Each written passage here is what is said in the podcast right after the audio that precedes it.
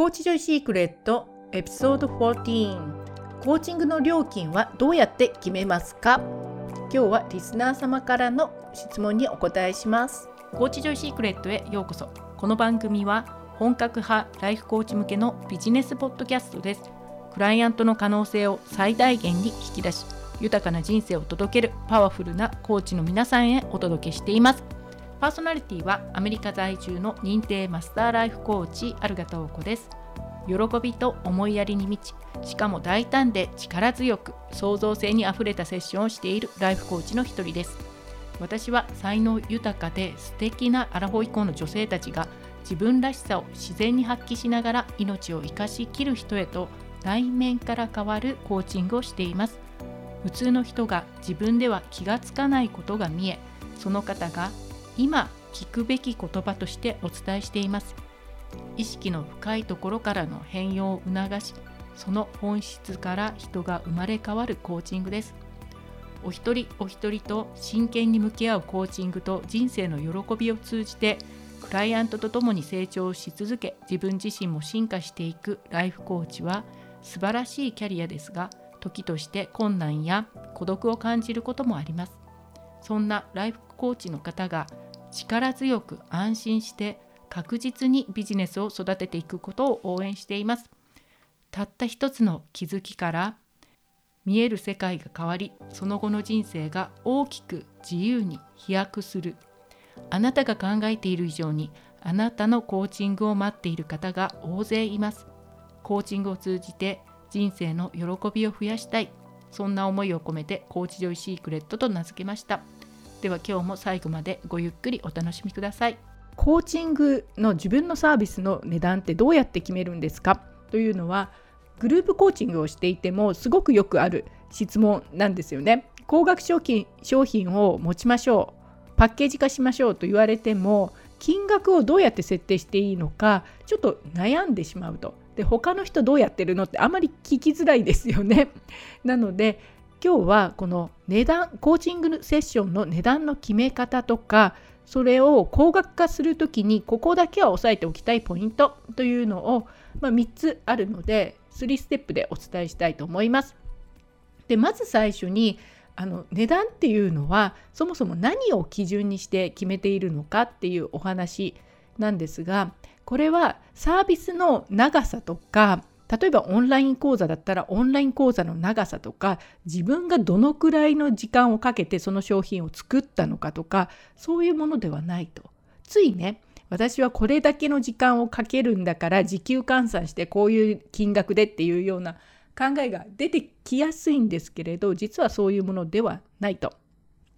いうことなので時間の長さとかあのサービスの長さと料金は基本的に比例はしていないということなんです。で例えばあの同じ結果が出るならはっきり言って短期間で出た方がお客様にとっては嬉しいですよね。嬉しい。どういうことかっていうとあの何かを学ぶ時にそうですねスライドとかプレゼンテーションのやり方を学ぶのにパワーポイントを知りたいと。でそういう人がパワーポイント講座でそうですね例えば20時間。20時間のパワーポイント講座を学ばないとパワーポイントでのプレゼンテーションが分かりませんっていうふうにね言われるのといやプレゼンテーションするだけだったらパワーポイントはもう2時間で2時間のコースで学べますよって言われたら20時間で学べるのと2時間で学べるのとどっちがね価値があるかお客様にとってはメリットがあるかって言ったら2時間で学べる方がメリットなんですよね。そうすると20時間の講座より2時間できっちり学べる講座同じ成果というか同じ結果が得られるんであれば短い方が価値があるとそういうことなんです。ここをあの特に、まコーチングのセッションだったら長い方が基本的には価値がね出るっていうのがあるんですけどオンライン講座とかそういうものは短い方が逆に同じ結果が出るならですよ短い方が価値があるとそういうことなんですね。で基本はサービスとか商品の料金はお客様が感じる変化買う前と買う後のどういう変化がね約束されているのかその変化とか結果にお金を払っているのであって私たちが何時間働いたからとかねそういうものでは残念ながらないんですよね。というのがもうこれが基本中の基本なんです。じゃあどうやって値付けをねしたらいいのか、まあ、基本的に分かりやすい最初に初心者の方が、まあ、ここからやるといいですよっていう3ステップをお伝えするとまず1相場を知りましょう相場。うん、やっぱり相場っ て相場感ってあるのでどこでもね全く相場を無視するっていうのは現実的ではないので相場を知ると。で一般的なライフコーチの値段これあくまでも相場なのでピンキリですよピンキリ幅はねすごい下も上もあるんですけれど、まあ、ざっくり言うと1時間単発セッションでは3,000円ぐらいから、まあ、高い人でも2万円とかねもうすごい人になったらいくらでもチャージできますよ。なんだけれど、まあ、平均的に一般的なライフコーチっていうので言うと3,000円から2万円ぐらいと。で3ヶ月ぐらいのセッションだと15万円から30万円だいたいそのあたりっていうのがよく見る値段ですね。で6ヶ月ぐらいのセッションになると、まあ、20万円から60万円とかね、まあ、上はもういくらでもあるんですけれどそういう形ですね。で1年になると100万円とか180万円とかそういう本当に金額がガンと大きくなるような形なんです。でこれあくまでも参考なのでざっくりとした相場感大体そういう感じかなとライフコーチのねいうのがあります。まあ、これが分かった上でじゃあ自分はどうするかっていうことなんですがその時にポイントはその次ポイント2は自分のサービスの価値を知るこれです結構難しいんですけれど自分のサービスの価値っていうのはなんですけれど自分のコーチング提供している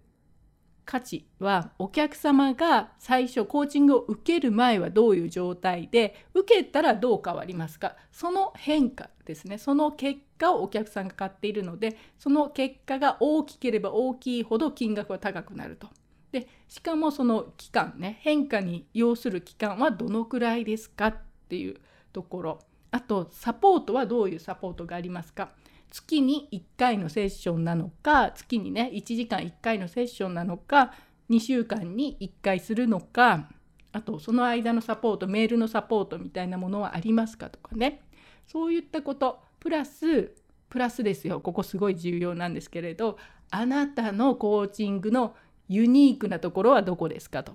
そのコーチングが他の人もみんなができるようなコーチングとして提供するなら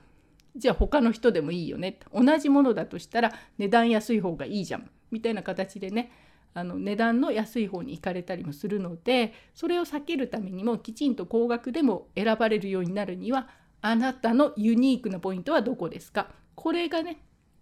きちんと分かっているかどうか。というので自分の商品の価値を見定めるというのが2番目ですね1番目が相場を知るで相場知るのはま簡単なんですけど2番目のね自分の価値商品の価値を見定めるこれがちょっと客観的に見ないといけないのであの一人で考えていてもわからないところが大きいですここはね。誰か他の人から見てどうですかっていうのを必ず外部の視点っていうのは2番目のところっていうのは入れる方がいいです。で3番目じゃそれで大体こういう値段かなって思ったら次は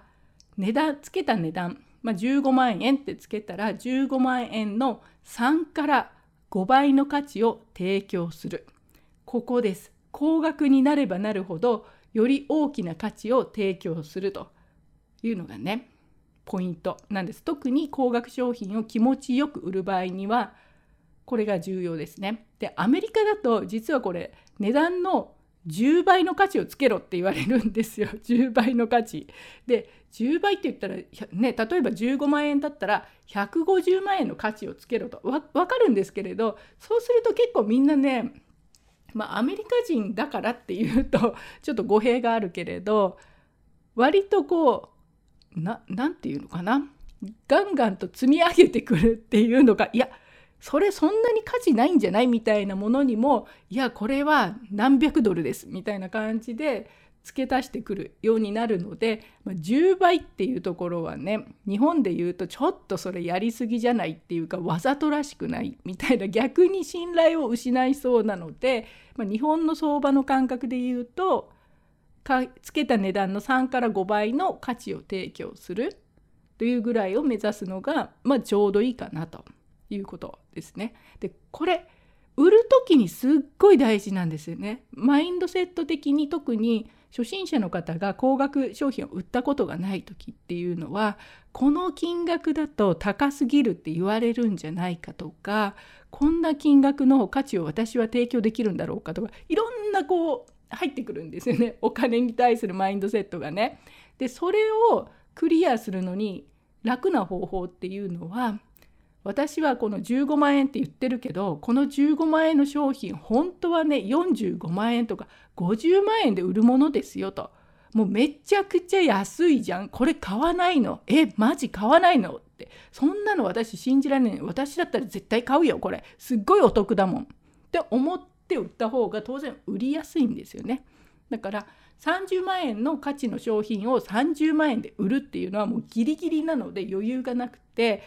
いつもこうビクビクしたりあ本当に30万円の価値感じてもらえるのかなとか30万円じゃ高いんじゃないのみたいな会話が頭の中でぐわーっと起きるんですけどそうではなくて90万円の自分がね90万円の価値の商品を30万円で売ってるんだったらすっごい余裕じゃないですか。90万円のがね30万円なんだからめちゃくちゃ安いじゃんっていうふうに自分の頭の中でそういう気軽さで売っていけるようになると。これね全く違うあの心理状況になるので必ず値段の3から5倍の価値を提供するそれだけ全力で作るっていうことなんですよねお客様のことを考えて。で高額化しやすくなるポイントこの3から5倍の価値をつけろって言われてもはいそうですかって言ってできればいいんだけれど できない時とかありますよね。でその時のポイントっていうのはまずお客様の変化変容が大きくなる。お客様自身の変化が大きくなるということとあの2番目で自分の商品の、ね、価値を知るっていうところでユニークなところはっていうお聞きしてるんですけどそこと重なるんですがオンリーワン私だけができます。そういう商品にする。これも自分自身とね向き合っていく。もうすごい大抵何かしら出てくるんですよねその人のオリジナルっていうのは必ずね向き合ってお話聞いてる間には必ず出てくるのでそこのあの強調してオンリーワンの商品にすると。で他ではないですよとかねそういう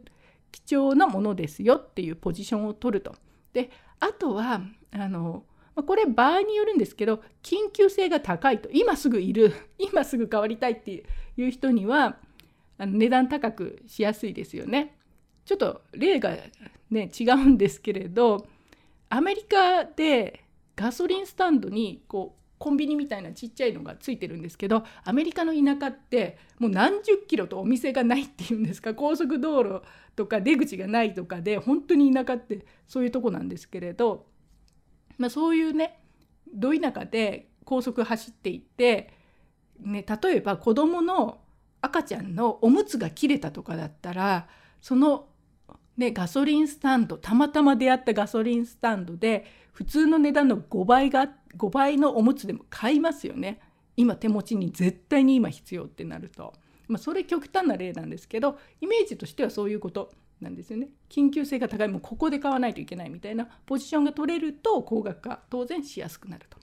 そういうのがねあのポイント。高額化する時のポイントです。はい。というわけで、プレッシャーゼロの高額商品、どうやって値段をつけるかっていうので、3ステップはまず1番、相場を知る。で、2番目が自分の商品の価値を知る。これ、客観的に知る。自分はこうじゃなくて、客観的に知るっていうのがポイントですけど、で、最後、値段をつけたら、その値付けの3から5倍の価値を提供する。これでね、かなり売る時のマインドブロックっていうのが外れてきます。はい。というわけで、あの、他にもねこれを